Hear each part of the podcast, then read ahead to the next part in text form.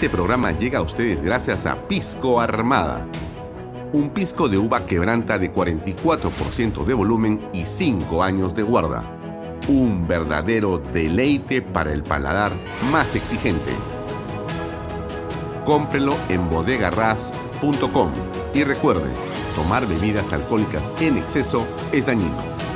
¿Estás en busca de la vivienda soñada? Esta noticia es para ti.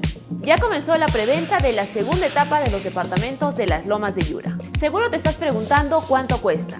Gracias al bono de techo propio de 43.312.50 soles, tu departamento te sale a tan solo 85.087 soles. Es para no creerlo. Donde puedes vivir como siempre soñaste en el único proyecto de techo propio en Arequipa. Los departamentos cuentan con tres dormitorios, sala, comedor, cocina y un baño. Todo dentro de una urbanización privada y ya consolidada. No lo pienses más, no hay nada como tener tu vivienda propia y dejar de pagar alquiler, independizarte y vivir tranquilo en un proyecto que lo tiene todo. Agua potable las 24 horas del día, luz, desagüe, alumbrado público, áreas verdes, pistas, veredas, seguridad y lo más importante, cuenta con título de propiedad. Y eso no es todo, también contará con áreas comerciales y colegios. Recuerda que comprar una vivienda es la mejor herencia que le puedes dejar a tus hijos. Contáctate ahora mismo con el área comercial y sé parte de las Lomas de Yura. ¿Qué tal amigos? ¿Cómo están? Bienvenidos. Gracias por acompañarnos. Qué bueno verlos. Comienza la semana que tiene un miércoles feriado donde no estaremos al aire pero hoy es lunes 30 de octubre. Gracias por estar conectados a Canal B, el canal del Bicentenario y este programa Vaya Talks, que lo acompaña ustedes seis y media a 8 de la noche. Síganos en mis redes sociales, las redes de Alfonso Valle Herrera, las redes de Canal B, la aplicación de Canal B por las redes sociales del diario Expreso. También usted puede seguirnos. Y por cierto, los domingos en PBO Radio 91.9, la radio con fe. Hoy tendremos dos entrevistas. Una es con Carla Schaeffer, ex congresista de la República, una mujer vinculada a por eh, su ADN, por su nacimiento, por su familia, por la historia. Y Carla nos va a comentar qué está ocurriendo en esta zona donde aparentemente, y aunque parezca increíble, no existe prevención, no existe eh, ningún tipo de planificación y si el fenómeno del niño llega con la fuerza que todos prevemos o se sabe o se sospecha, los piuranos la van a ver realmente mal. Bueno, casi como siempre, porque la autoridad al final de cuentas, cualquiera que sea, esta no es la excepción, no ha hecho nada. Solo discursos, pero al final no hay nada hecho en Piura para prever realmente que eh, los efectos del niño no sean devastadores en pérdidas materiales y sobre todo en pérdidas humanas. También vamos a conversar el día de hoy con eh, José Luis Gil.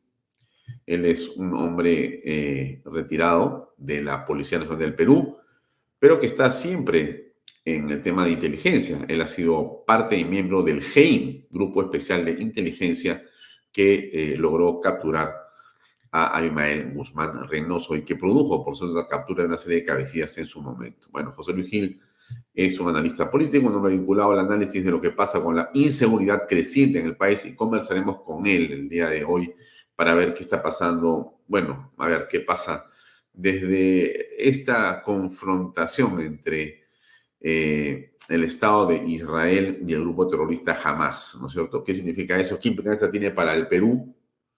qué pasa con la inseguridad y qué pasa con la política nacional. Veremos un poco todo esto con José Luis Gil ahora también en la segunda parte de las entrevistas de Vaya Talks. Eh, valga la pena comentar este hecho que nos parece mm, realmente sustantivo y nos parece oportuno comentar muy brevemente, ¿no? Ah, se produjo ayer una debacle electoral para Petro, el eh, presidente de Colombia, un izquierdista faltoso en realidad, decidió eh, no reconocer al gobierno de Perú y hacer parte de este bullying con nuestro país después de la eh, debacle y el golpe de Estado de Pedro Castillo. Bien alineado él sí como hablo de México con Pedro Castillo y por cierto, incapaces de poder comprender el proceso por razones obvias, ¿no? El señor Pedro es un comunista confeso, un exterrorista confeso, aunque dicen que no hay exterroristas. En fin, ahora también está eh, investigado eh, por la justicia porque dineros del narcotráfico claramente ingresaron a sus cuentas. Pero de 32 departamentos, Petro perdió 25 ayer. De 32 departamentos, esta compulsa regional de 32, perdió 25. Perdió en todas las ciudades más grandes del país, en Bogotá, Medellín, Cali, Bucaramanga, Barranquilla. Perdió el bastión histórico de la izquierda, que era la capital, Bogotá. Es, sin duda, el peor gobierno en la región, ¿no? Y nadie lo hizo tan mal como Petro y todas sus eh, huestes comunistas y rojimias. Bueno, ha perdido de manera, eh, digamos que alentadora para quienes, por cierto, nos eh, diferenciamos diametralmente del pensamiento de este político latinoamericano, ¿no? Pero qué bueno para Colombia que se va dando cuenta la demagogia a qué los ha llevado y cómo puede ser tan, eh, digamos, fatal, ¿no? Para, para ese país. Ah, Vizcarra señala que no se arrepiente de hacer o de haber hecho el golpe de Estado. Bueno, yo sinceramente a una persona que está inhabilitada por el Congreso de la República para ejercer cargo público o hacer política pública, no sé cómo pueden darle medios cabida. Yo lo comento porque hay que, hay que comentar esto que estamos nosotros escuchando y le dan pelota en Exitosa, en RPP y en otros lugares a un hombre de las, digamos, este, calidades morales del señor Martín Vizcarra que, bueno, como todos, tiene derecho a opinar, ¿no es cierto? Pero como pocos, debería, debería en realidad eh, ser eh, blanco primero de la justicia, que uno que esperamos pronto eh, le llegue en verdad, ¿no es cierto? Él, por supuesto, que se va a arrepentir del este, golpe de Estado que dio al Congreso de la República. Sí, como hemos sabido todos, hemos escuchado de Chávez y demás personas, ese golpe de Estado sirvió básicamente para eh, proteger a Vizcarra de las investigaciones que ya venían sobre él y su hermano y sus compañías constructoras. O sea, él hizo todo este, eh, digamos, esta finta, ¿no? Este movimiento de medios y demás para salvarse él de las investigaciones, que al final han terminado justamente en que el Congreso que él puso o que él quiso que reemplazara a quien lo está investigando, ¿no es cierto? Y, este, bueno, terminara por vacarlo por las mismas razones. O sea, que no se salvó, no se salvó, pero en el camino hizo las barbaridades que hemos conocido del gobierno de este hombre, eh, Martín Vizcarra, ¿no? Eh, sostienen varios especialistas que realmente iría a prisión tras el avance del caso Lomas de Hilo. Es una cosa que ya se viene investigando. Ese es uno de los principales y primeros. Algo dijo ayer el Colorado Sonia en su programa. Déjenme reproducir un minuto y medio sobre el tema, por favor. A recordar que está inhabilitado. A ver, ¿cómo es? Pizcarra nunca hará recordar que está inhabilitado para ejercer cargos públicos durante 10 años por vacunarse irregularmente mientras miles de peruanos morían. Tampoco dirá que el proyecto de irrigación de las lomas de hilo es un desastre porque, entre otras cosas, él habría cobrado un millón de coima lo han delatado los empresarios que lo coimearon y el intermediario del soborno, acogidos a la colaboración eficaz. Cada loma de hilo de lejos da cuenta de lo que es un inmenso lomo de elefante blanco con la marca de un lagarto. Impresionante, ¿no? Cómo, cómo se presta para lo que sea, Nicolás Lucar. No, ya los cuatro delitos se acabaron. Sí, hay varios sentenciados ya que son colaboradores eficaces. Y el fiscal Germán Juárez ha agarrado uno, el más potente, que es colusión agravada, que tiene como pena máxima 15 años de cárcel. Bien, eh, coincidimos con el Colorado Sondike en que esto de Vizcarra es simplemente vergonzoso y esperamos, como muchos peruanos, que pronto se pueda llegar a tener a Martín Vizcarra vía un debido proceso donde se merece. Eh, bien amigos, dejamos el tema ahí, vamos a las entrevistas, primero con Carla Schaeffer y después con José Luis Gil. Adelante, por favor.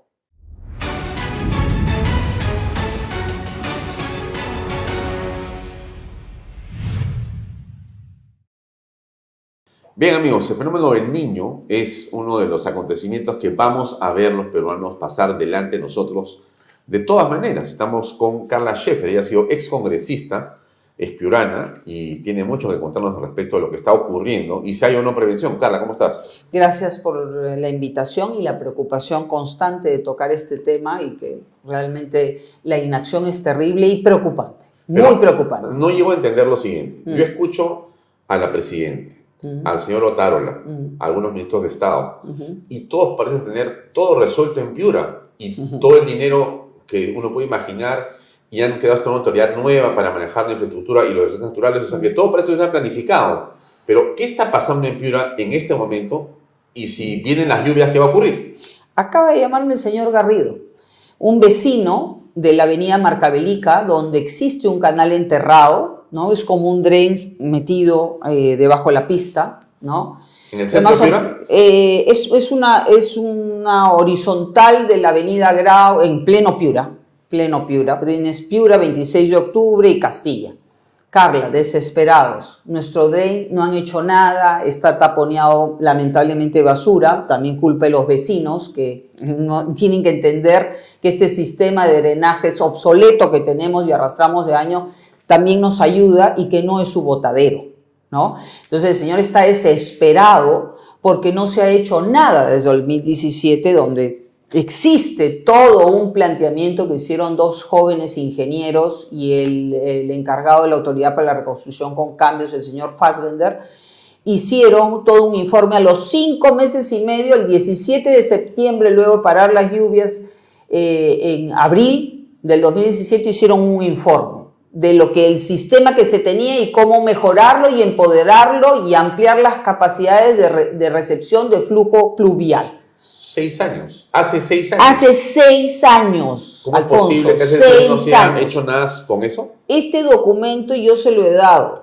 al señor Kuczynski, Fernando Zavala. Primer ministro Fernando Zavala. Exactamente. Ministros, Techito Bruce. El, si es alcalde hoy de Surco. Exactamente. Le dije, toma, esto aunque sea hasta que se haga el plan maestro y el plan integral que hasta este puede ser un plan de acción que funcione inmediatamente. Inmediato, a corto plazo. Pero ¿hubo algo que sustituyó esto o no? ¿No hicieron ellos nada? nada. No, no, nadie ha hecho nada todas las compuertas que están rotas, los canales de revestidos que están con las tapas rotas. a ver, Kuczynski, mm. Zavala y Techino, ojo, Ojo, luego al señor Vizcarra en el avión, yo sentada con el señor Alba, el papá de la famosa Tommy Alba, que era en el decano del Colegio de Ingenieros, los tres, solos en la avioneta, yendo al año que se cumplía de del desastre del marzo que se... Y tú hablando con ellos. Hablando y dándoles estos documentos. Por favor, ahorita hagamos esto. ¿Y por qué estaba ahí el papá de la ministra? No sé, él lo llevó.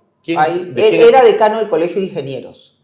Bueno, en esa y yo le dije, mira, este es el problema que existe en la Autoridad de la Reconstrucción con Carbios que ha perdido su visión de la razón de ser el cambio, lo que, la infraestructura que se necesita para generar la invulnerabilidad.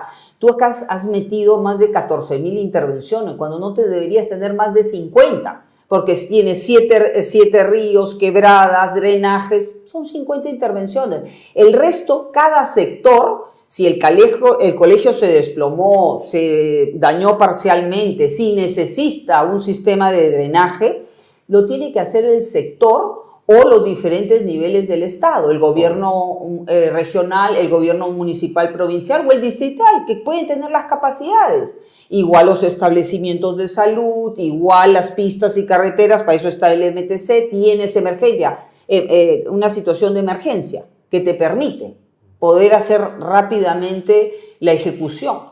Hasta el día de hoy, la Autoridad para la Reconstrucción con Cambios ha gastado más de 19 mil millones de los 26 mil que, se le, que se le aprobaron con la ley de la, de la creación de la Autoridad para la Reconstrucción con Cambios y no existe ninguna infraestructura que permita mejorar los sistemas de drenajes, de invulnerabilidad ante pequeñas lluvias, Alfonso.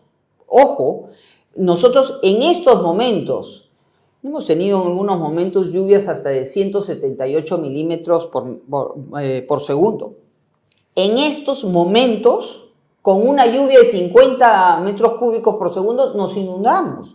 Si Piura, Piura, con el Yacu, tuvo un caudal de 1.640 metros cúbicos por segundo y la única infraestructura que supuestamente eran las defensas del Bicentenario en la parte urbana de Piura colapsaron. Se han caído con 1.640 litros, metros cúbicos por segundo. Cuando se trabajó una buena prevención en el año 97, Soportamos en Piura 4.424 metros cúbicos por segundo. Estás hablando tres veces más. 2017, el río Piura, que yo nunca pensé que nos hiciera tanto daño, especialmente Catacaos y Curamori, se desbordó el río hasta en la misma ciudad de Piura con 3.640 metros cúbicos por segundo. Hoy, con ni siquiera la mitad de eso, las defensas han colapsado y hemos estado en alerta roja. Catacao, Biduque, o sea, e, e, es, cada día es como el cangrejo. En vez de mejorar, retrocedemos. Sí, pero lo que no logro comprender es cómo ha habido tanto dinero. Porque tú me das un presupuesto de 26 mil, gastados 19 mil millones de soles. soles. ¿Desde el año 17? Desde el 2017, ellos comenzaron a ejecutar a partir de septiembre la burocracia tomó la autoridad para la reconstrucción con cambios, casi se hizo un ministerio más, vamos a decir. Ellos han tenido gastos hasta más de 2.800 millones en planillas, sin hacer burocracia pura, burocracia pura. Que acá hagan el proyecto, bueno, en una primera etapa de estas 14.540 intervenciones, el gobierno central acaparó casi el 80% con Pablo de la Flor. Después vino Chuy, vino, han venido no sé cuántos directores ejecutivos de la Autoridad para la Reconstrucción con cambios. Eh, ahora no, que le doy más a los gobiernos locales, este, distritales, regionales. O sea, no hay una planificación de las cosas. Cuando la autoridad, y se lo pedí de mil formas a Pablo de la Flor, tú enfócate en la infraestructura que genere la invulnerabilidad. Los planes maestros de los ríos, y los drenajes pluviales. ¿Y, la quebrada de San Gil, del Fonso, en Trujillo. ¿Por qué no lo hizo? Entonces, se perdió. Se perdió eh, que no tengo equipo para ejecutar. Es un convenio país a país. Invita a los países más... Eh, eh, eficientes, eficientes en, manejo de inundaciones y caudales. Tienes Holanda, tienes Japón que ha hecho pues este, el 60% de su territorio se lo ha ganado al mar. Imagínate Dubái, te hacen una ciudad dentro del mar. O sea, eh, los holandeses tienen un manejo de Aquí Tenemos una catástrofe porque llueve. Exactamente. Y lluvias pequeñas. O llueve Acuérdate, siempre en el mismo lugar, pasa por el mismo dren que sigue tapado durante años y años, y años. Años, años. Motobombas en las cuatro, en las, en las cuatro cámaras de rebombeo que tenemos, obsoletas, del año 98. 25 años que no hemos, no hemos podido modernizar. No, deberíamos ¿Son tener más del 98? Del 98. Del 98. Es impresionante esta situación. Hoy, en su programa de, prevención, vemos la ejecución tan escasa que ayer ha salido en un, programa dominical del mismo gobierno central. ¿No? Sí, veintitantos por ciento. Veintitantos por ciento a esta fecha. O sea, cuando ya, después del YACU, los científicos y los organismos internacionales dijeron, ok, acá hay un un calentamiento global que ya eh, algunas autoridades mundiales le llaman no calentamiento, sino ebullición, porque realmente las temperaturas y la data que se ha registrado a nivel mundial nunca se ha visto. En Lima, En agosto has tenido la temperatura que nunca se ha registrado históricamente, Pero alguien- 26.7 grados. Pero alguien dirá, Carla, pero no va a pasar tanto. Bueno, hay que rezar para que no pase tanto, porque aquí lo único que nos va a ayudar, como siempre, la sociedad civil, organizaciones como Tierra y Ser, Fibra en Acción, gente solidaria que permite poder paliar esta situación. Pero es que entramos a una- un tema bien delicado, ¿no? Emergencias, gastos exorbitantes, descontrolados, ya no existe planificación. Ahí Sí. hay que actuar como sea y por lo tanto la corrupción está ahí. Es, bueno, la, la corrupción ha tomado la autoridad para la reconstrucción con cambio, lo hemos que visto, y especialmente con el Bill Vizcarra, porque Bill Vizcarra, así, el hombre más miserable, el- que yo no entiendo cómo los medios de comunicación le pueden dar cabida a un hombre que ha permitido que 200.000 peruanos se mueran y ver a gente morir porque no tenía oxígeno. Yo sí lo he visto. Yo sí lo he visto, porque con Tierra y Ser estuvimos al lado de la Tierra población. es una ONG que ONG tienes. de la familia, que, que le hicimos en el 2007 con el terremoto de Pisco. Y ver que este hombre utilizó la autoridad para la reconstrucción con cambios para que muchísimos alcaldes, no todos, lo aplaudan como una foca porque les daba un colegio, les daba una pista, les daba un establecimiento de salud y no enfocarse en lo que se necesitaba para generar la invulnerabilidad necesaria para que el niño no sea una maldición y sea una bendición. Porque el niño, nuestras culturas anteriores lo, lo esperaban y lo, lo sentían, lo escuchaban. Es por eso que nuestras civilizaciones a veces se, se emigraban de un lugar a otro porque se volvía pues eh, un, un lugar eh, peligroso para vivir. Pues así, Pero Trujillo yo recuerdo, yo recuerdo que un niño creó la niña, ¿no? La laguna esta. Claro que sí, claro. Y donde ahí hubo fue- producción de tilapia. Era una cosa Mm. impresionante. Se Cómo creó- convertir un problema más bien en una oportunidad. Eso fue en la época de. Fujimori, ¿no? Sí, en el 98 la niña, la laguna Virrilá y todo esto se generó una economía bastante interesante con la crianza de tilapia. Llegaron a producir 8 toneladas diarias de tilapia y 4 de langostino, entre 4 y 5 de langostino, por lo menos 8 años. Y alrededor de, de esta laguna, que también se hizo una entre Piura y Paita, que también se sembró, hacían temporales, sembraban frijol de palo, maíz, hasta papaya, sandía, melón. Se les dio motobomba a los pequeños agricultores que habían perdido todo en Curamori, fueron los más afectados, el distrito de Curamori fue el más afectado y que hoy ha hecho no sé cuántas fichas y ni siquiera una le han transferido. ¿Puedes creer eso? O sea, las fichas para lo que es el trabajo de prevención de una cuenca tiene un determinado formato, vamos a decir, de cómo tratarlo. Si tu caja hidráulica está de 100 metros, tú tienes que ampliarla a 100. Y si tu profundidad de tu caja hidráulica es- eh, se ha colmatado, tienes la arena ahí, está en 20, no, tienes que profundizarla a 40 o 50 para que puedan pasar 3.000 metros cúbicos por segundo, que es la data antigua, cuando deberíamos trabajar con la data que se tiene la, de mayor caudal y proyectarnos más, porque Claro. con la situación mundial No climática puede superarlo. Lo. Mira, en Miami la vez pasada llovió 400 milímetros por segundo, 400. Acá con 178 nos ahogamos. Sí, se, se inundó el, el aeropuerto Fort Lauderdale y todo eso, pero en dos días ya estaba seco. Pero ¿cómo es, no? Uno va eh, por el Perú y encuentra que en ciertos lugares sí ha habido un trabajo de drenes adecuado. Eh, en Ayacucho, por En ejemplo. Ayacucho. Tú vas a varias Muy ciudades de. Ayacucho y encuentras eso y acá llueve Sí. y no pasa nada. Pero te vas a Piura, llueve un poquito Un y la poquito. cosa se desborda, pero poquito. se ha desbordado siempre. Sí. Entonces, ¿cómo puede ser esto que pase, pase, pase y no se resuelva? Bueno, lo que pasa es que hay una desidia de las autoridades y también, eh, bueno, el gobierno central debería agarrar la batuta porque cuando ha llovido en el 83 hemos tenido una caída del PBI del de, 13 de negativo, menos 13%, ¿no? Porque no hubo ni planificación y llovió seis meses seguidos y pérdidas económicas que no se pudieron recuperar ni en dos años y medio.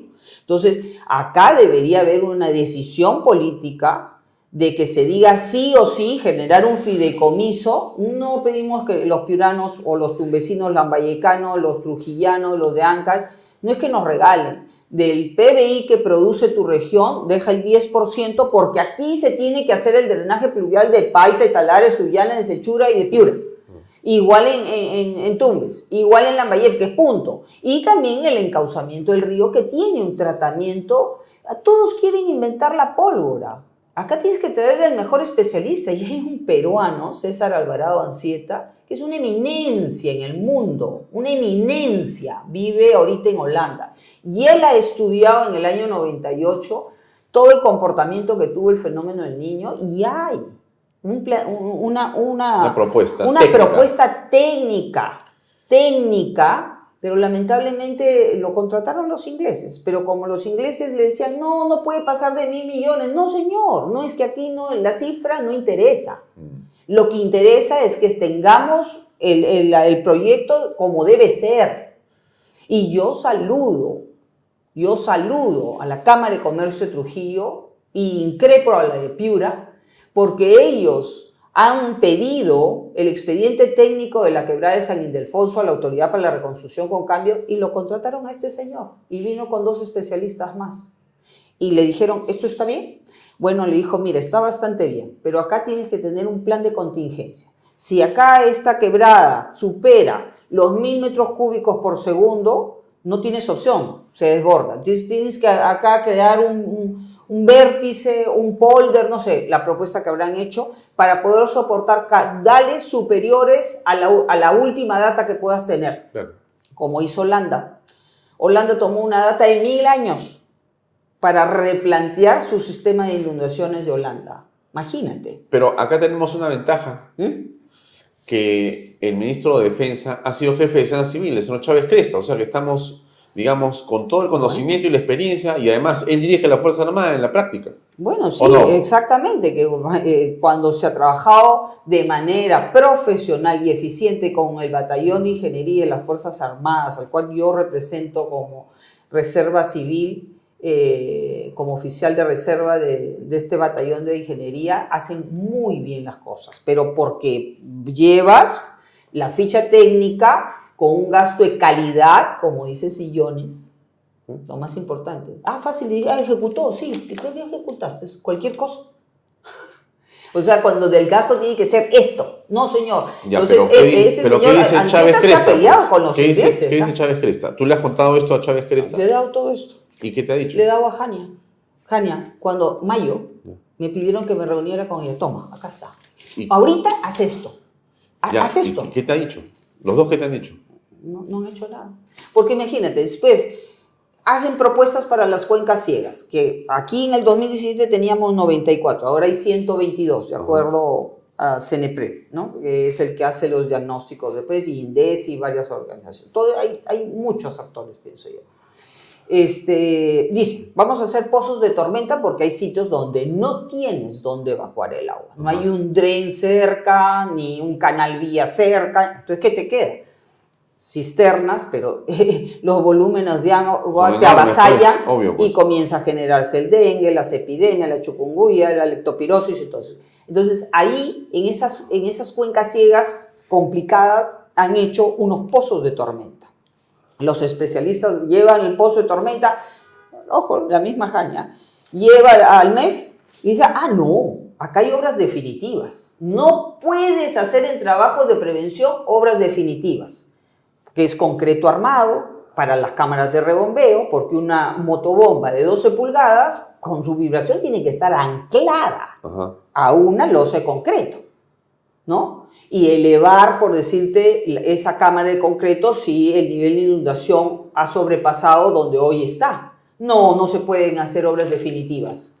O sea que la cámara de... ¿Quién es el MEF para poder decir un aspecto tan técnico? Que firme el cheque. Pero está mal, pues. Ellos no tienen el criterio suficiente. Y tú, como ministro de Economía, tú tienes que sopesar luego las pérdidas que voy a tener por no hacer bien las cosas. Entonces, ¿qué ha hecho el MEP? No. O sea, ¿cómo puede opinar el MEP? Dijo, no, acá tenemos que poner en vez del concreto almado, porque son como unas piscinas que tú haces y el agua entra y, y, y tiene como unas celdas donde se generan los sedimentos y te sirve para almacenamiento de agua, porque en Piura el 62% del agua son de pozos subterráneos y todos colapsan, nos quedamos sin agua con las lluvias. Entonces, este te sirve como un almacén. No, tienes que poner una geomembrana que si no le das el mantenimiento se rompe en cinco años. Y ya sabemos cómo va a acabar esa geomembrana. Porque acá no hacemos mantenimiento de nada. De nada. De nada, no nos engañemos. Entonces, ¿cómo es posible que el Bueno, MEF pero a ver, en esto... pueda tener la capacidad de decirte lo que se tiene que hacer? Sí. O sea, ¿qué quieren? Que, que la- las bombas que tengamos que llevar las lleves con un, este, con un tráiler y a la hora que llueve no entran. Hay lugares donde no va a poder entrar ese tráiler. Tiene que haber un lugar fijo, súper alto, ¿no? Donde esté esa, moto, esa cámara de rebombeo. La presidenta Boluarte quiere irse a Estados Unidos a hablar con John Biden para traer dinero, dice. ¿Qué piensas al respecto?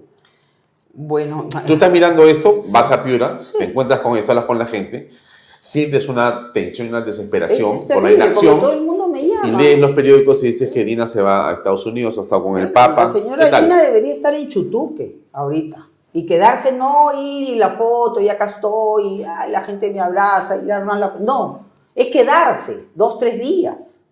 Eso es lo que tiene que hacer ella. Igual sus ministros. Supuestamente Jania es la coordinadora de Piura. Y Y, pero eh, va horas, no, tú tienes que quedarte, vaya usted a Chutuque, supuestamente deberían haber 80 volquetes de 15 metros cúbicos, cúbicos retroexcavadoras, no hay nada, señora Dina, no está ni al 20% del avance de obra, y esa es una obra de la Autoridad para la Reconstrucción con cambios, o qué raro, la ha ganado un con- consorcio ancachino, con cero experiencia, con deudas en la SUNAT, que ha abandonado un río en Junín, en Huancayo. ¿tú crees que hay corrupción?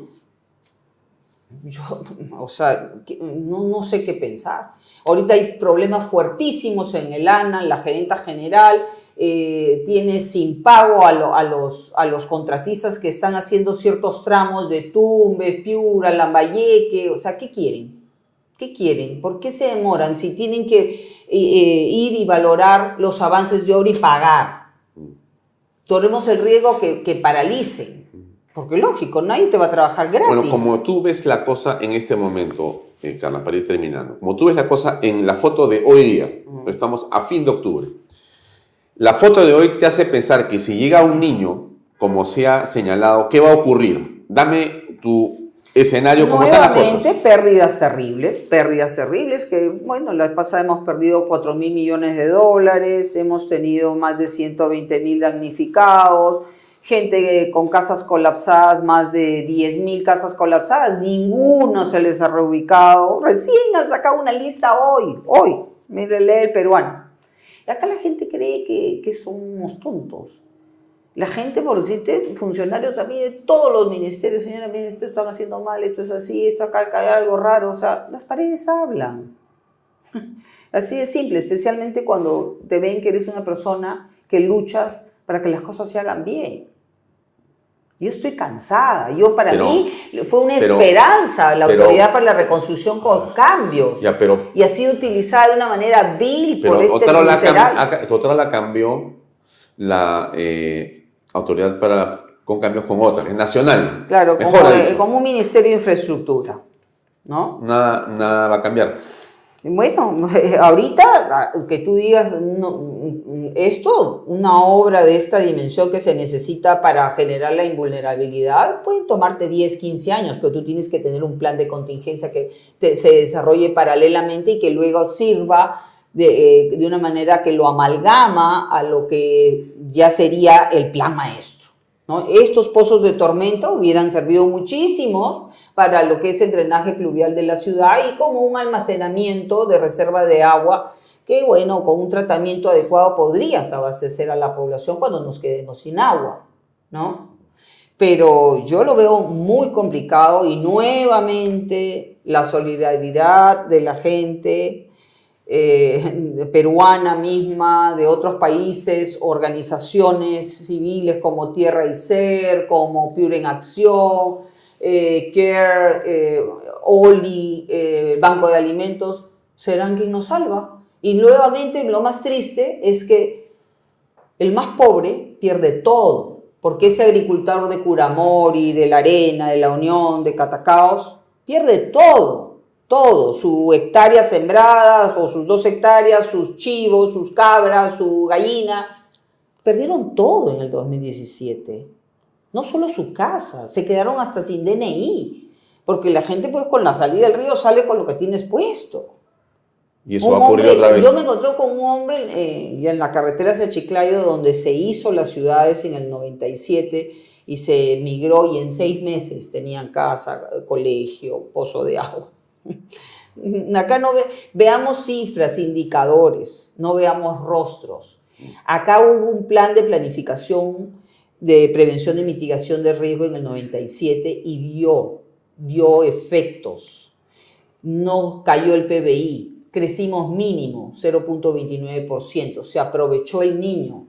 Existía gente que le he llevado nombres, gente que no quiere nada. El ingeniero Tito Tirado, encargado de los establecimientos de salud, ninguno entró una gota de agua.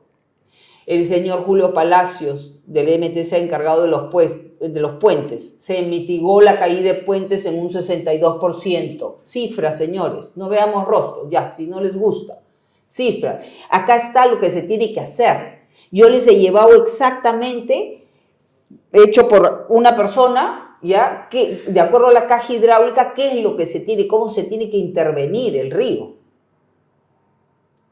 ¿no? Pero les entra por acá y les sale por... Cuando acá ya se sabe lo que se tiene que hacer. Y bueno, lo que eh, se necesita para que el niño pueda ser bienvenido, ¿no? Que son los planes maestros.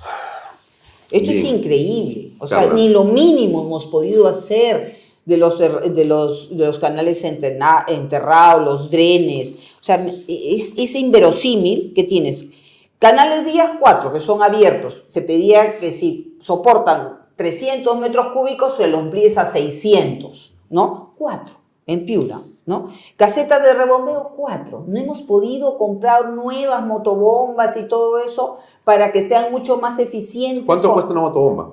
bueno, de 12 pulgadas puede pasar los 45 mil soles, ¿no? De Y me 8 estás pulgadas, diciendo que- 12, 10. ¿Y cuántas se necesitan? Yo creo que sí, de, de 12 pulgadas, de acuerdo a las cuencas ciegas que tenemos en Piura, pueden ser unas 20, 40, ¿no? ¿Y eso no se compra hace años? Hace años, hace años. En el 98 es de las últimas motobombas que tenemos, ¿no? Tiene los drenes Que el revestidos. negocio está pues en que hay emergencia para que aparezcan los salvadores a alquilarlas a precios exorbitantes. Mira, mira con la declaratoria de emergencia del COVID, cómo gente Inescrupuloso. pudo, pudo volverse millonarios del dolor y la muerte de tantos peruanos. ¿no? Pruebas rápidas que no servían para nada, no pudieron cambiar el porcentaje de oxígeno para el 95%. Ahí los grandes culpables, pero acá hay una responsabilidad, es la justicia. No tenemos justicia, porque todos estos miserables deberían estar presos. Todos los que llevaron la- la- el plan estratégico del COVID deberían estar presos hace tiempo y no burlándose de todos los peruanos y ante cámaras. Y a esos canales que le dan la cabida a estos miserables deberían ser sancionados por la sociedad y por el Estado. Muy bien, Carla, gracias por acompañarnos. Muy amable. No, gracias por la preocupación. Bien, amigos, seguimos con el programa. Permiso.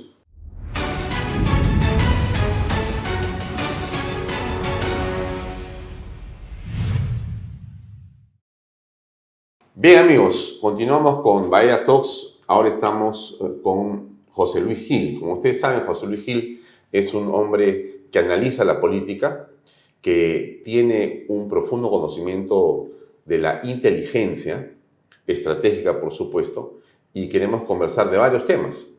Y José Luis, gracias por acompañarnos. Quisiera comenzar para preguntarte eh, sobre lo que está ocurriendo entre el Estado israelí y este grupo terrorista Hamas. En este momento se están produciendo invasiones, se están produciendo eh, ataques y se está produciendo una confrontación muy intensa. Eh, ¿En qué va a acabar esto? ¿Cuál es tu lectura de este evento mundial? Bueno, yo creo que a través de la historia este hecho eminentemente religioso ha terminado por convertirse en un, en un tema político y finalmente en un tema de guerra, en la que en el camino las potencias o los grupos que han apoyado y que apoyan a estas, a, estas posiciones finalmente han convertido el asunto en un, en, un, tema casi geoestratégico para la región, y no solamente para la región, sino para el mundo. Yo creo en este caso que el pueblo israelí se defiende de un ataque, del ataque terrorista de Hamas, que además es promovido por Irán eh, con Hamas y con Hezbollah desde Líbano, y eso realmente ha puesto en vilo al mundo hoy día. Yo creo que Israel debe pararse firme, que debe terminar con el terrorismo de Hamas y también con el terrorismo de Hezbollah. Sendero Luminoso y el grupo terrorista Hamas, ¿hay coincidencias, hay similitudes? A ver, los métodos utilizados, aunque no las motivaciones, son los mismos. Utilizan a los niños, utilizan a los pobres, utilizan la ignorancia de la gente, utilizan eh, eh, cualquier otro mecanismo para poder atacar a sus eh, eventuales enemigos. En ese sentido hay esta semejanza, ¿no? Usan los mismos métodos absolutamente criminales. ¿Ideológicamente tú encuentras raíces parecidas? No, no existen, son dos motivaciones diferentes. El terrorismo en el mundo es de carácter ideológico o político o religioso o por razones separatistas, pero no hay una coincidencia ideológica, ah. en mi opinión. Ahora, en el Perú hemos estado eh, viendo la participación, la presencia de ciertos eh, grupos terroristas que tienen vinculaciones foráneas.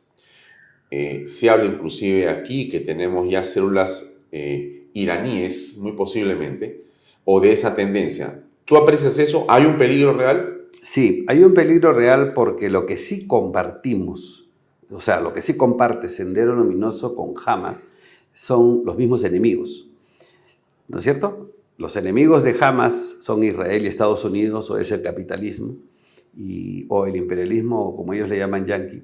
Y los mismos enemigos tiene el comunismo mundial, el comunismo local, el comunismo de, de, Abimael Guzmán como de Víctor Polay y estas corrientes ideológicas. Por lo cual, este, ¿Es posible que se unan esfuerzos para atacarlos? Sí, es posible en el futuro, porque, como dijo Winston Churchill, los enemigos de mis enemigos son mis amigos. ¿A ti te parece que quienes defendían a Sendero Luminoso en su momento, inclusive públicamente en los últimos tiempos, también lo estarían haciendo con eh, el grupo terrorista Hamas? Claro, tienen, por eso, comparten el mismo enemigo. No solamente los operativos que están en el frente de batalla, eh, eh, atacando al enemigo, o en este caso Hamas, Hezbollah o Sendero Luminoso, sino aquellos que están siempre detrás apoyándolos. Los, los de izquierda, los progresistas, todos a una sola voz Creo que esta es una oportunidad en el que el telón de las hipocresías políticas ha caído. ¿no? Ya los progresistas o los llamados caviares no son solamente este, eh, buenas personas que están en el centro, claramente tienen una posición antiimperialista, entre comillas, ¿no es cierto?, contra los Estados Unidos y obviamente se ponen a favor de todas estas agrupaciones terroristas con el cuento de que se defienden los derechos humanos y los derechos civiles de estos grupos. En las, eh, digamos, organizaciones internacionales se vota lamentablemente mayoritariamente de una forma que eh, termina apoyando al grupo terrorista Hamas.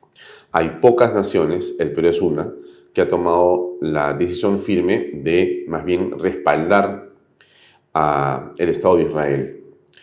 ¿Cómo ves tú esto en el contexto general de la política? A ver, eh, creo que todo parte por esta estrategia de larga data de la progresía que ha tomado casi por asalto, eh, un asalto silencioso a los organismos internacionales, que lo hacen girar, mirar su vista, inclinarse al lado izquierdo de la historia. ¿no? Y, esta inclinación obviamente los lleva a, que tengan fuerza, que tengan poder. hay pocos países como el Perú, casi un lunar en, medio de, esta, este, de este problema que tiene una posición. El mismo España y Vox eh, ha reconocido que el Perú es de pronto el único que ha vencido, eh, por lo menos en el campo militar, y está haciéndolo políticamente a las organizaciones terroristas. Nosotros tenemos una complejidad de, de, situaciones de violencia con organizaciones como Sendero Luminoso y el MRTA, además de Hezbollah y también de ISIS, que en algún momento apareció por el Perú. ¿no? Entonces, esta polarización, creo yo que es promovida por ellos, han hecho que se incline eh, la cabeza de las naciones que deben representar a todos y no a un grupo, y, esto tiene que ser replanteado por la humanidad, por los países. Pero, eh, José Luis, ¿cómo puede uno, digamos, comprender eh, que frente a la magnitud de los asesinatos y ataques del 7 de, del 7 de eh, octubre, cuando irrumpe el grupo terrorista Hamas y asesina ancianos, mujeres, niños, eh, corta sus cabezas y miembros, viola mujeres, secuestra familias enteras. ¿Cómo se puede comprender que haya quien se pone de costado en esto, de perfil? Sí, yo creo que es parte de la estrategia comunicacional que ellos han desarrollado. No olvidemos que Hamas recibe casi mil millones de, dólares eh, en determinados tiempos de financiamiento. Entonces, los aparatos eh, eh, de prensa o, los medios de comunicación captados hacen un, un, juego con la información que hay ahí, de tal forma que estos crímenes se ven como si hubieran, se quieren hacer ver como si hubieran sido cometidos por los israelíes. O se les minimiza o se les relativiza para hacer ver que la defensa que hace ahora Israel de su territorio realmente es el terrorismo. La izquierda y eh, los islamistas como Hamas y Hezbollah son expertos de voltear la torta, de cambiar eh, la narrativa. Y para cerrar este tema de lo que pasa con eh, Hamas, utilizar a civiles como escudos, construir parte de sus bases operativas eh, al lado o debajo de hospitales, universidades o mezquitas, camuflarse dentro de estas, eh, digamos, este, estructuras. Eh, bueno, ¿qué cosa, desde tu punto de vista, denota esto? Bueno, denota una gran besanía, un desprecio absoluto por la, por la humanidad y que son capaces, debido a la falta de escrúpulos, a la ausencia absoluta de escrúpulos, de poner a los niños como escudos, porque sus objetivos, sus intereses son mucho mayores al respeto de la vida humana. Justamente este desprecio por la humanidad no se condice con esta defensa por los derechos humanos de los organismos internacionales, o sea, los organismos internacionales poniéndose de lado de aquellos que tienen un absoluto desprecio por la humanidad. Ahora, eh, en América Latina, la izquierda o los grupos radicales pareciera que van quedando de lado, pareciera, ¿no? Por lo menos hemos visto lo que ocurrió en Ecuador de manera importante y significativa. Hemos visto las eh, primarias en Argentina, la primera vuelta en Argentina. Pudiera ser eh, difícil, pero pudiera ser que el centro o la derecha gane la elección en Argentina y cambie la dinámica en ese país. Pero hace unas horas, en Colombia, el presidente Petro ha sufrido un revés electoral muy importante. Ha perdido prácticamente en todas las eh, eh, circunstancias este, donde él había ganado antes. Eh, esto se suma a las investigaciones por el narcotráfico en sus campañas y demás, ¿no? Y un gobierno errático, por decirlo menos. ¿Cómo aprecias ese fenómeno en América Latina y especialmente en Colombia? Bueno, yo creo que en Sudamérica vamos a vivir de manera permanente este, este cíclico. Esta situación es cíclica, ¿no? Pasó en, los 90 con la caída del muro de Berlín, se reconstituyeron en los 90 con el Foro de Sao Paulo, ganaron muchas presidencias, volvieron a caer, pero ahora están nuevamente en retroceso eh, la estrategia de la izquierda en Sudamérica. Pero ya no está solamente por la mecánica de los partidos o las estrategias de los partidos, sino porque la gente los, los ciudadanos de, de, Latinoamérica, de Sudamérica, se están dando cuenta recién ¿no? que están siendo presas de una estrategia que tiene un contenido que ellos no han planeado. O sea, los ciudadanos no hemos planeado una Agenda 2030 ni hemos planeado estar en el socialismo. ¿no? Entonces, creo que esta reacción de la gente está eh, haciendo que este fenómeno se vuelva a repetir. Ahora, eh, entonces, Petro podría estar retrocediendo, podría estar perdiendo. Él es uno de los países, junto con el caso mexicano, que en el caso del Perú, eh, tiene una relación bastante, ahora distante diplomáticamente, ¿no? bueno, esto será así y eso finalmente explica un poco lo que ha sido la política de esos países con respecto del terrorismo, con respecto de la izquierda y del progresismo? Sí, yo creo que este, este retroceso al que están ellos asistiendo, ¿no? Este, es esa consecuencia. ¿no? Yo, yo recuerdo hace muchos años que le pregunté a un general de las Fuerzas Armadas de Colombia por qué no había triunfado las FARC. Y este general me dice, alguien que tenía mucho poder, me dice, porque el pueblo no quiere. Entonces, pueden ganar elecciones. La izquierda puede ganar elecciones, puede mentirle a la población, pero tarde o temprano la población se da cuenta y comienza a retroceder y esto está pasando. Este fenómeno va a pasar. Ahora, vengamos al Perú. Recuerdo la oportunidad en la que tú bajaste de un estrado si no me equivoco, había una ceremonia que creo que era eh, por los casos, por el caso de Geín, creo que el 12 de septiembre, sí.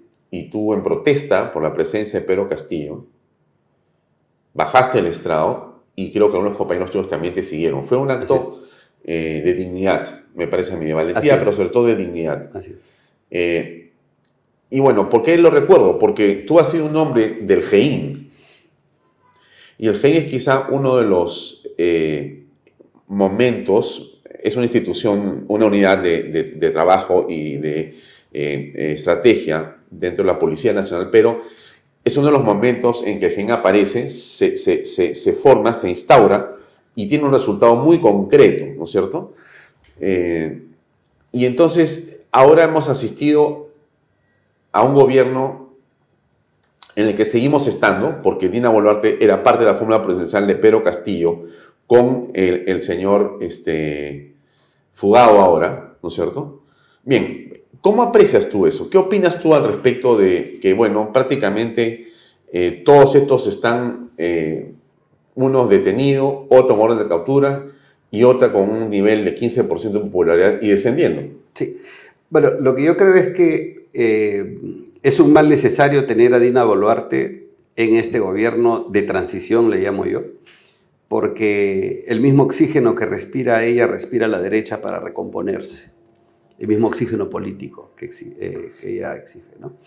Eh, creo que ella ha marcado distancia y creo que además la izquierda la odia, con odio jorocho, ¿no? por, por una serie de medidas que ha tomado que van contra la izquierda, incluyendo, por ejemplo, eh, haber hecho que el FENATE sea, ya no sea reconocido como un como un sindicato de Sendero Luminoso. Es un retroceso. es un retroceso. Yo creo que ella entendió que quienes le están asesorando específicamente en el tema de terrorismo, entendió de que había una organización terrorista criminal detrás de toda esta gente y está tomando las acciones que las hace. Tomó la decisión política de sacar a las Fuerzas Armadas, que un hombre de izquierda no las hubiera tomado. O sea, ella tiene formación de izquierda en el ámbito político, pero no en el ámbito ideológico. Porque si realmente tuviera formación ideológica así sesgada absolutamente, otra fuera la historia. Entonces, este momento de transición, aunque no nos guste, tapándonos, tapándonos la nariz, tenemos que pasar y tenemos que aprovechar para que la derecha peruana pueda ser una alternativa en el futuro.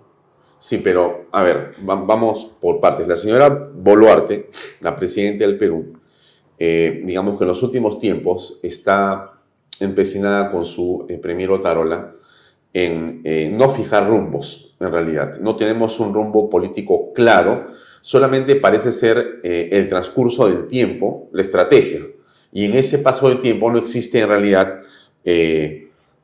iniciativas planteadas concretamente en ningún, casi en ningún sector. Y la economía detenía la delincuencia encima de todos los ciudadanos, un país bastante complejo este, en, en, este momento. ¿Cómo piensas tú que eso puede, digamos, este, permitir llegar a un horizonte electoral del 26? Así simplemente porque pasan las hojas del calendario?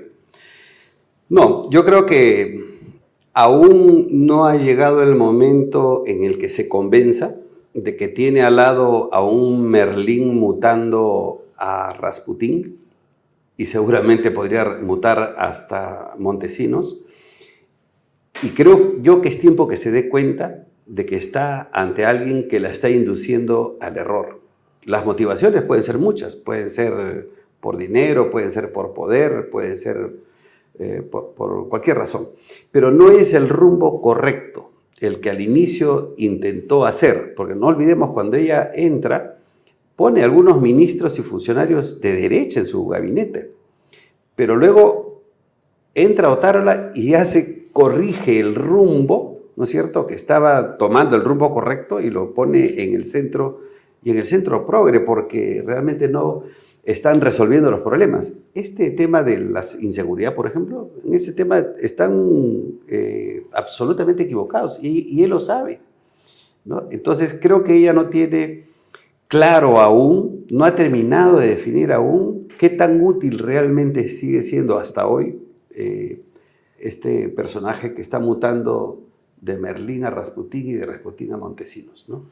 ¿Por qué crees tú que eh, el caso de Otárola es eh, una orientación, un sesgo hacia el progresismo? Eh, hay muchos empresarios en el país o algunos gremios que se sienten relativamente satisfechos porque dicen, bueno, pero peor era con Pedro Castillo. Entonces, estamos en una situación mucho mejor. ¿Qué piensas al respecto? Yo creo que es una, una apreciación equivocada porque eh, Pedro Castillo y es el causante de la situación que tenemos hoy, pero puede hacerse más, puede hacerse mejores cosas en materia económica, en materia de seguridad, en materia de salud. O sea, eh, este, esta rel, rel, ralentizar el gobierno es algo que no le hace bien al Perú. Entonces los empresarios están mirando solamente de una manera superficial el problema, ¿no? Porque no están resolviendo el problema del futuro, solo están tratando, tratando de paliar el presente. Y eso no es gobernar. ¿Cuál es el problema del futuro? El problema del futuro es la inseguridad. Que nadie, ninguno de estos empresarios va a poder invertir cuando el crecimiento de la inseguridad que dice el señor Otárola, que ya casi, casi lo están resolviendo, que es una absoluta falsedad, nos tenga dentro de los próximos 5 a 10 años en la peor crisis de inseguridad de la historia del Perú después del terrorismo. Vamos a estar peor que Ecuador, vamos a estar peor que Venezuela y que el propio Colombia, peor que México. Y lo decimos ahora, en este día, y lo digo con absoluta seriedad y con conocimiento del fenómeno. No están resolviendo los problemas medulares de la inseguridad solo están dando maquillajes, solo están tratando de sobrevivir en un gabinete que se cae a pedazos. ¿no? Pero tú que eres un experto en inteligencia, que eres un hombre retirado de la Policía Nacional del Perú, ¿qué eh, acciones podrías tomar si alguien te preguntara, a ver, eh, por favor, señor José Luis Gil, díganos usted tres decisiones que hay que tomar inmediatamente? Si te lo pide, por ejemplo, en un supuesto hipotético improbable seguramente, la señora Boluarte, ¿no? Después que sale el señor Otaro te llama y te dicen, por favor, danos una solución. ¿Qué acciones tomamos? Bueno, primero que hay que tener el concepto que lo que tenemos que fracturar es la columna vertebral de la impunidad. La única razón por la que el crimen, cualquier tipo de crimen, el de cuellos blancos, cuellos negros, los criminales, los araguas, todos pueden cometer sus fechorías porque sienten impunidad. El circuito de justicia les da impunidad. Los jueces, los fiscales, los policías, el Congreso, todos le están dando impunidad real. Te doy libertad, no te preocupes, comete crímenes y te doy libertad. Es más, los encarcelo a los policías que te combaten. Ese nivel de impunidad tiene que frenarse, tiene que capturarse. Y la primera medida para eso es encarcelar. Me llamarás carcelero, pero la gente tiene que irse presa, tiene que sentir que ya no hay impunidad. Para eso, el Congreso debe suspender o derogar las normas que dan las facilidades de que con más de cuatro años Si vas preso con menos de cuatro años, no vas preso. Todo el mundo que comete delitos violentos va a la cárcel. Y si no hay cárceles, tienes 2.000 locales incautados por, diversas razones y delitos para poder transformarlos en pequeñas cárceles transitorias, de tal forma que los presos que están por cumplir condena, los que tienen, están por delitos no violentos, los que son ancianos, orates, eh, enfermos, los trasladas ahí y liberas espacio en las cárceles. Medidas sui generis para un problema sui generis. No puedes tomar las mismas medidas de siempre pensando que comprando 40 patrulleros el problema se resolvió y haciendo estas ceremonias ridículas en las que 100 eh, patrulleros no van a resolver el problema. Pero el, señor Otárola con la presidenta Boluarte han tenido un par de decisiones o iniciativas. Una ha sido crear la policía eh, complementaria de segundo orden, segundo nivel, y lo otro también, ampliamente comentado por ellos como una solución importante, ha sido el estado de emergencia. Eh, hay dos cosas concretas que han hecho. ¿Cómo ves tú los resultados? Bueno, malísimos, ¿no? Porque, a ver, en el segundo caso vamos a comenzar con el estado de emergencia. El estado de emergencia con estrategia funciona. Un estado de emergencia sin estrategia no funciona. ¿Qué quiere decir? ¿Cuál es el fondo de un estado de emergencia? No es quitarle las libertades a los ciudadanos, sino que es necesario que estos ah, eh, derechos estén suspendidos. ¿Para qué? Para permitir que la policía haga su trabajo de manera libre. Si yo, si hoy día un criminal delinque en San Juan del Origancho, delinque eh, luego en Miraflores y luego en San Isidro y termina en una casa en La Perla, como no está bajo el estado de emergencia no puedo meterme. Tengo que llamar al fiscal, hacer un acta, decirle que posiblemente en esta casa está y él le dirá al juez y el juez dirá, bueno, faltan más pruebas. Y no Entonces, ¿cómo se resuelve todo eso? Con estado de emergencia lo correteas al delincuente hasta donde vaya. El policía tiene que hacer una cacería, una persecución al criminal. No debe sentir tregua, debe sentir la respiración del policía, del hombre de inteligencia detrás de él siempre. Eso, de manera estratégica, bien distribuida, primero en Lima, va a tener resultados, de todas maneras, pero no con estados de emergencia parciales, eh, sin coordinación con los, eh, los, alcaldes. Si tú lo sientes acá todos los alcaldes y les explicas el concepto estratégico del estado de emergencia, que más que eh, reprimir las libertades de los ciudadanos es permitir el trabajo policial. Y el problema de fondo aquí es ese, y los fiscales son, pues, lamentablemente, son un escollo, un obstáculo para que se aceleren los procesos de combate al crimen. O sea que la fiscalía no debería ser la que hace la investigación. No, por supuesto. Hemos, estamos planteando eso porque desde el inicio de la entrada en vigencia del Código de Procedimientos Penales en el 2004, la criminalidad en el Perú se disparó. Así de dramático. Ese es un punto concreto. ¿Qué pasa con la policía de segundo orden? Bueno, eh, en este caso se ha planteado algo mejor, que es, y que no lo están haciendo, que es que los policías en retiro puedan tener una eh, consideración de retornar no para actividades operativas, sino administrativas, y lograr que la cantidad de jóvenes que están en las unidades administrativas pasen a las calles. No te imaginas, yo de una unidad eh, administrativa de personal, por ejemplo, puedo sacar 30 equipos de 10 hombres cada uno para hacer inteligencia. Para hacer inteligencia, les doy objetivo a cada uno de ellos y a la calle pero están ahí medrando por años jóvenes. O tú vas a encontrar en la dirección de personal, en logística, en recursos humanos, o sea, vas a encontrar chicos jóvenes. En las propias comisarías uno encuentra gente Joven. que tiene pues entre 30, 35 Entonces, años, están ahí, y menos inclusive. Imagínate. Entonces, es un tema eh, que quien conoce la vida operativa puede opinar. Lamentablemente, los que están hoy día comandando no conocen la vida operativa. Bien, habías dicho una de tres, ¿no? ¿Cuáles son las otras dos acciones que bueno, habíamos dicho, habíamos dicho el tema de las cárceles, habíamos dicho el tema de las penas y por último el tema de la inteligencia operativa. Un, una, eh, un pensamiento estratégico en la aplicación de la inteligencia operativa como se hizo hace muchos años. ¿no? Bueno, pero eso implicaría recursos y presupuesto. ¿Hay plata? Hay plata suficiente, pero hay incapacidad de gasto. El ministro recibió más de 350 millones de soles al inicio de su gestión y al 31 de agosto gastó el 14%, 15%.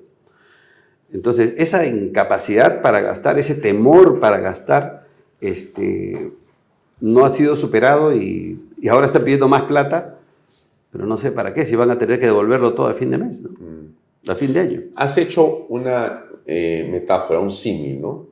Con respecto del primer ministro eh, Alberto Otárola. Has dicho de Merlín a Rasputín y podría terminar en Montesinos. Así es. ¿Puedes explicar de qué se trata eso? Bueno, Merlín, como tú sabes, era un mago, pues, ¿no? Es alguien que te, que te hace, que te hacía, hace creer que lo que estás haciendo estás bien, o te saca un conejo debajo de la manga y finalmente eh, es un ilusionista que tiene encandilado a la presidenta y a un grupo de personas, ¿no? Este, pese a que los hechos demuestran que está mal, ¿no? Luego se convierte en un Rasputín porque comienza ya, por ejemplo, a atacar a la prensa, comienza a, a que le aflore estas, eh, estos aspectos, eh, eh, Esas actitudes. estas actitudes violentas contra la prensa, ¿no? Contra los demás, quienes me atacan, quienes me dicen, van a ver ustedes. Es- esta mutación es peligrosa, ¿no? Porque terminaría como Montesinos tratando, creando un poder eh, más allá de la del presidente o de la presidente y eh, usándolo para su beneficio o para el beneficio de un grupo, no sabemos si económico o político. No, No sabemos cuál es el juego realmente. ¿no? Por eso, pero eso te quería preguntar. ¿Tú qué ves ahí cuando tienes a Otárola empoderado? Eh, según algunos sondeos, dicen que él es tan poderoso como la presidenta de Boluarte, y en todo caso ella descansa en Otárola para, digamos, su acción política en el Congreso y demás, ¿no? Eh, bueno, pero él tiene que una, un deseo de que ser candidato presidencial, eh, simplemente ser un PCM y pasar al olvido después. ¿Qué cosa es lo que tú ves de Otárola? ¿Hay grupos de poder detrás de él? Bueno, no hay, que olvidemos, no hay que olvidar que estas personas cuando van adquiriendo poder van eh, volviéndose más ciegos. La sensualidad del, del poder es la más perniciosa. Entonces, como que no está viendo bien, no está analizando bien si tiene un futuro político, de esta forma no lo, va a lograr. Entonces tiene eh, una ambición eh, eh, de, corto plazo. Y esa es simplemente tener el poder y no sabemos qué más está haciendo. Pero no, no lo veo, o sea, no lo veo actuando inteligentemente, que tú tienes que dar un paso al costado cuando las cosas están, por más bueno que tú seas, llega un momento en que tienes que dar, saber dar un paso al costado, la capacidad de renuncia, tiene que, eh, si quieres convencer a una población, tienes que decirle, soy capaz de renunciar, soy capaz que a pesar de que creo que estoy haciendo bien las cosas, y ustedes no me quieren, voy a dar un paso al costado. Pero esa humildad o esa eh, eh, este, caridad con la población de, de decirles, soy capaz de poder eh, corregir mis errores y, y dar un paso al costado, no la tiene. Y entonces sus- su finalidad ya es más misteriosa, ¿no? Por lo tanto- ¿Te parece soberbio? Sí, me parece bastante soberbio, ¿no? Este, ha hecho un circulito, un, un grupito dorado que este, incluye estas tendencias medio preocupantes con ah, favorecimiento de algunas damas, aunque diga que no las ha favorecido. Y, y esto realmente ya le preocupa a la gente. La gente, porque quienes no aceptan hoy día a, a Otárola ni a, la Presidente, no son ese, solo ese 18% de, de, de castillistas. Es la población que ya siente repulsa por alguien a quienes se le está diciendo que tiene una serie de circunstancias negativas y no es capaz de renunciar, no es capaz de dar un paso al costado. Entonces, eso ya le genera a la población un malestar mayor, una indignación, una, perdón, una frustración y una indignación que creo que él no está leyendo. ¿Cómo ves en general la política en este momento? Tenemos elecciones en el 26, eh, hay solamente un cronograma, hay eh, un sistema electoral y las fuerzas se van agrupando. eh, tenemos creo que 20 o 30 partidos que están casi inscritos y hay parece 20 más que van a inscribirse. En todo caso, podrían haber eh, 50 tickets, ¿no? Que se una o no, o que logren finalmente un gana candidatura es otra cosa, pero hay como 50 tickets dando vueltas en torno a esta expectativa electoral. ¿Cómo aprecias eso? Bueno, yo considero que todo proyecto tiene tres niveles que nosotros tenemos que apreciar para poder explicar un poco la política peruana. Liderazgo, organización y estrategia. Puede ser que falte uno de los tres y eso finalmente lleva al fracaso de un proyecto. En este caso, creo que estamos tendiendo a, acuñar liderazgos eh, sin que estos surjan por necesidad histórica. Los liderazgos los buenos liderazgos han surgido por necesidad histórica. Mahatma Gandhi, Martin Luther King, incluso ah, Aya de la Torre, incluso Alan García. en el Perú hay estos liderazgos naturales que surgían por necesidad histórica, en un momento histórico del país. Pero la imposición de determinados eh, candidatos eh, por élites o cúpulas este, académicas, económicas o lo que fuera, generan caudillos y le hacen daño al país. Entonces, si se están concentrando en el liderazgo, creo yo que deben concentrarse en la estrategia y en la organización. Es posible que no logremos juntar a los partidos, pero lleguemos a acuerdos comunes. Hagamos que los partidos se junten para presentar agendas comunes de que quien sea el candidato tenga esta propuesta en su mano que proviene de todos los partidos. Eso ya es una forma organizada de trabajar. Eso ya es contribuir con una estrategia. Y el liderazgo surgirá. Surgirá de acuerdo a la necesidad del pueblo. Eh, bueno, pero eso que tú dices, José Luis, suena bastante académico, ¿no? Y por momentos podría alguien decirte un poco utópico, ¿no? Porque el poder, eh, bueno, tiene otros resortes, ¿no? El ego tiene un juego, pues, fundamental en cualquier estructura de poder, ¿no? y muchas personas pues sienten que es su momento y ellos son más inteligentes, más decididos, más violentos, más, este, más, más valientes o quién sabe se merecen más, ya le tocó a este, le ha fracasado, yo no voy a fracasar. En fin, hay una serie de cosas que pasan por la cabeza de los presidenciales, ¿no? De los que se creen presidenciales, que son un montón. Un montón, sí. Este, y en el fondo creo que hay muchos que sienten que parte de su vida termina siendo por querer ser candidato a ser presidente del Perú, ¿no? O sea, eh, ya me toca, ¿no? Ya me toca, es el momento, ¿no? Yo, ya, ya, cronograma. mi cronograma, una parte es ser presidente del Perú, ¿no? Sí, sí. Bueno, entonces es un poco complejo lo que dices tú, ¿no? Sí, yo creo que es importante que sí, que sea académico, porque necesitamos dar conceptos claros, conceptos eh, que expliquen una realidad, aunque esto termine siendo castigado por algunos como un tema académico. O volvemos, ¿no es cierto?, al pasado, o volvemos al caudillismo, al caudillismo, a cualquier cosa, y elegimos lo que venga, lo que se nos ocurre, el más bonito, el, más, eh, el más pobrecito. Y entonces es mejor que nos refugiemos en lo académico porque la, la academia es una luz que nosotros debemos seguir porque ese es el camino, escoger correctamente, evaluar correctamente la situación y no votar por impulso, ¿no? sino votar por razonamiento. ¿Difícil en una población así? Sí, pero corresponde hacer eso y hay que luchar contra esta corriente, contra esta marea de, de que es mejor estar en la informalidad y escoger cualquiera. Vamos, concentrémonos, concentrémonos en hacer un ejercicio intelectual, académico, para poder guiar a la población de manera correcta. ¿Qué cosa es para ti eh, ser un caudillo? Un caudillo es alguien que surge, ¿no es cierto? Que surge eh, con pocas ideas y con ansias de poder, aunque tenga muchas definiciones el ser caudillo. No siempre los caudillos en el Perú han sido eh, positivos, ¿no? el caudillismo, por ejemplo, de los Humala, ¿no es cierto? De Antauro Humala, que va a ser un factor también en las elecciones próximas ese tipo de caudillismo en la que eh, coges los deseos de un pequeño grupo y tratas de obligar a los demás que, esto deba... Se sometan a ese pensamiento, a ese, liderazgo. Se sometan a ellos y a ese liderazgo como si para todos valiera. Entonces es el caudillismo negativo. ¿no? Yo creo que nuevamente estoy convencido de que los líderes surgen por necesidad histórica.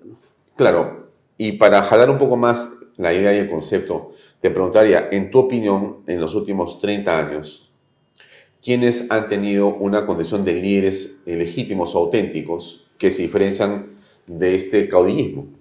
Bueno, yo creo, por ejemplo, en la izquierda, Alfonso Barrantes hizo un liderazgo bastante positivo, con, con sus ideas claras, contrarias a nuestras ideas, pero al fin y al cabo... Claro, él no fue impuesto, él fue en realidad, él, él consiguió Así es. En, un, en un espacio tan eh, diverso, ¿no es cierto? Una auténtica representación, ¿no? Barrantes realmente fue un tipo muy notable en ese sentido. Muy ¿no? notable fue Barrantes, este, el propio Allá de la Torre, el propio Alan García, ¿no? que surge en un momento histórico, eh, y, otros líderes, ¿no? el mismo este, eh, Bedoya Reyes. Pero a partir de ahí han surgido caudillos, han surgido gente que eh, ha sido impuesta por un grupo, por un sector.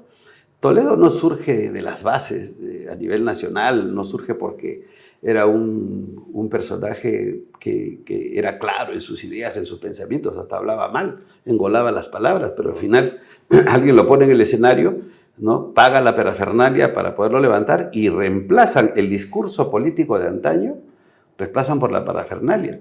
Y todos terminamos bailando los bailes, los sí, diversos eso fue bailes. una imagen en realidad. Así ¿no? es. Entonces, ese tipo de caudillismos no son positivos para el Perú, la historia lo demuestra. Hoy lo demuestra teniéndolos en las cárceles, demuestra que eso no es lo que el Perú necesita. ¿no? ¿Y caudillo te parece que fue Kuczynski? No sé si llamarlo caudillo, yo pienso que es simplemente el hombre que había planificado su vida y que estaba crono, cronogramado ser presidente, ¿no? No, no lo veo más, más allá como caudillo. Bueno, entonces que yo creo este, que Pedro Pablo cometió seguramente como todos muchos errores, ¿no? Pero él creo que no quería realmente ser presidente ya al final, pero me parece que la cantidad de compromisos que había adquirido en la campaña es una lectura mía, no he hablado nunca con Pedro Pablo del tema, ¿no? La cantidad de compromisos que había adquirido en la campaña creo que lo llevaron finalmente a aceptar y bueno, a someterse más bien al grupo que lo había llevado, ¿no? Uh -huh. Hasta ahí. Y decir, bueno, ya, pues ya seguiré pues adelante hasta, hasta ver qué pasa, ¿no? Claro. Y terminó en Palacio de Gobierno bailando en el patio principal de la casa de Pizarro, ¿no? Sí, claro. De manera eh, realmente este, insospechada, ¿no? Bueno, este, ya cuando llegas a ese nivel, claro, tú no lo has cronogra cronogramado, pero otros sí te cronogramaron tu tiempo y tu vida y lo que debe ser, y entonces te llevan. Y hay que tener mucho cuidado con eso, ¿no? Cuando la gente te pone la agenda, la, agenda te pone, la, gente te pone la agenda de tu vida, o sea, tu vida es ser presidente, ¿no? Entonces, eso es muy peligroso, porque al final terminas con alguien sin ideas, alguien que Pedro Pablo Kuczynski creo que confundía el Estado con la, con la vida privada. ¿no? O sea, tenía esa... No sabía había diferenciar. una línea un poco sinuosa. No, había, no, no, no diferenciaba las líneas claras del Estado con, sí. con, la actividad privada, siempre la había hecho. Bueno, es parte de lo que está explicando ahora en, el Poder Judicial, ¿no? Tiene que explicar claro. que no era así, o que sí era así, pero no se iba dado cuenta, y que su banquito era una cosa pequeña, que su amigo le daba un poco de dinero y sí, no tenía por qué molestarse, sí. que él pasar un poco de información, en fin, era algo sí. casi natural. Y eso no tiene nada que ver con que sea un buen hombre, un buen profesional, un buen economista, claro, claro. lo que fuera, pero ya cuando entras al Estado y no tienes claras esas líneas divisorias entre lo privado y lo público, entonces eh, es casi lo mismo que Pedro Castillo. Porque Pedro Castillo también confundía lo público con lo privado. Él pensaba que todo era de él, ¿no es cierto? Porque bueno, él es el presidente. Sí, ¿no? sí, sí. Claro, en, en, sus, digamos, espacios y tiempos históricos distintos claro, ¿no? y con las distancias culturales que tiene también, por supuesto, sí, sí. Pedro Pablo, de, del señor Castillo. Pero Pedro Castillo, eh, de alguna manera, no sé exactamente cómo definirlo así, pero me gustaría tu opinión, ha sido un líder. Ha sido alguien que ha representado a mucha gente, que no, digamos, querrá un liderazgo, pues, al estilo que podemos definir académicamente como el perfecto, pero que ese hombre, con esa, ese origen y esa forma de actuar y de hablar con su esposa y sus hijos en esa casa, en ese espacio cajamarquino, era exactamente lo que significaba el antisistema. Y por lo tanto, bien con Pedro Castillo. Y la gente votó por él. Este, no sé si terminó ganando la elección, pero no importa. pero tuvo muchos millones de votos y terminó siendo presidente, esa es la verdad. No sabemos si ganó, Mm. pero si hubiera ganado, como, como finalmente terminó siendo el titular, ¿no es cierto? Y la acción finalmente, bueno, ya, pero él representaba a esa gente. Sí, pero Pedro Castillo no fue un líder natural, fue un líder construido por Sendero Luminoso. Porque si tú ves la trayectoria de él en el FENATE y cómo llega finalmente al- al- al- al- a, liderar, entre comillas, el FENATE, porque, a ver, a nadie se le ocurre que Pedro Castillo del 2017 haya dirigido magistralmente una operación nacional con logística, con distribución, con actos eh, totalmente sincronizados a nivel nacional para poner al Estado o al gobierno contra la pared. O sea, eso, de eso no es capaz Pedro Castillo. Por lo cual, quienes estuvieron detrás de él fueron lo que, los que construyeron esa imagen, los que llevaron, le pusieron el sombrero, le, le hicieron ah, pasarse- parecerse un campesino. Y ese fue, te lo digo, Sendero Luminoso, con sus cuatro letras. Pero yo te preguntaría algo más. eh, tú eres un hombre de inteligencia que nunca ha dejado de estar en el rubro de inteligencia. Nunca se renuncia. O sea, nunca te, nunca Nunca, te- nunca te, te jubilas. te jubilas en ese campo. O sea, estás siempre con tus conexiones eh, establecidas y sabes lo que muchos no saben, ¿no? En todo caso, puedes también averiguar, intuir, y ya pues con el olfato de los años, ya pues, ¿no? Pero entonces te hago la siguiente pregunta, pues, por cierto, era sendero, según lo que parece, pero también era la amapola, ¿no? Era eh, la cocaína, era eh, la trata de blancas, era la minería ilegal, ¿no es cierto? Las mafias, y todo ello estaba agrupado, junto con Sendero a un costadito atrás, pero todo eso parece que también puso el financiamiento de esa campaña o es una exageración. No, yo creo que la, la estructura de la violencia en el Perú eh, está construida por los políticos, por los opositores, por los que tienen intereses económicos y los que tienen intereses criminales. Es casi una pirámide que finalmente impulsa a un candidato, ¿no? Eh, porque, por ejemplo, eh, Pedro Castillo de una u otra manera fue impulsado también por los mineros ilegales. De alguna, de alguna forma, los cocaleros del, del, del que tenían intereses con el narcotráfico, también lo impulsaron, pusieron dinero para diversas campañas, pero, pero toda esta es una estructura, son como varios anillos construyendo un candidato y Sendero alentando esta candidatura. Ante la mirada atónita y pusilánime de una derecha que abandonó, que abandonó a Su los- espacio. su espacio. Una revolución triunfa por la haraganería de los que deben combatirla, decía Napoleón. ¿no? Bueno, ¿dónde están los haraganes? Porque hoy tenemos, o hemos tenido varios partidos políticos que prácticamente compartían y entre ellos se iban comiendo sus espacios políticos y hoy parece que va a pasar lo mismo, ¿o no? ¿O tú crees que hay más sentido de el desprendimiento y, digamos, eh, la hora dif- difícil del deber patriótico? Yo creo que todavía hay ignorancia de lo que se viene para el futuro. Creo que siguen pensando de manera tradicional, de manera convencional, y no están leyendo los sui generis del fenómeno de hoy y las consecuencias al futuro. Por eso es que todos están esperando el 2026 para ver eh, que surja, o sea, que sea casi un, un hipo el surgimiento de un líder. ¿no? O sea, están esperando, apostando a que pongan la cara más bonita o la cara más, este, eh, la cara que, que genere un liderazgo y están jugando al outsider. Y eso es negativo, creo yo. Lo que tienen que hacer los partidos es concentrarse, más que un líder hoy día, concentrarse en una agenda única, ¿no es cierto? Por el país, por la ciudadanía, por la seguridad, poniendo la seguridad en la cabeza, la educación, la salud y la producción. Una agenda claramente definida para podérsela presentar al candidato que aparezca más adelante. Pero si están pensando de esta manera, eh, eh, cada uno por su lado, tratando de aportar su outsider, la verdad que no, no le veo buena cara al tema. ¿no? Pero, y ahí termino, aún el outsider pareciera ser este, bien peligroso, ¿no? Porque, ¿cómo? O sea, vamos a, a apostar no cinco años, este, y te preguntaría si tú piensas que son cinco años los que vienen por delante o requerimos quizá 10 o 20 de un cambio profundo para que el Perú pueda ser Singapur. Y eso no es demagogia ni populismo, eso es cierto. Tenemos las condiciones para poder salir adelante muy rápido, pero se requiere gente con valor, decisión y conocimiento estructural de cuáles son el problema para tomar decisiones que van a ser duras en un principio, pero que van a ser finalmente, creo yo, claramente aprobadas por la mayoría de peruanos. Sí. Yo creo que este, jugar al, al corto plazo este, es un error para los eh, políticos de derecha. Creo que deben mirar hacia el largo plazo, que se pueden hacer muchas cosas y planificar un futuro 15, 20, 15 a 20 años para que el discurso de la izquierda, que siempre ha enarbolado defender a los pobres comiendo rico, ¿no es cierto? Y defender la vida asesinando, este, caiga.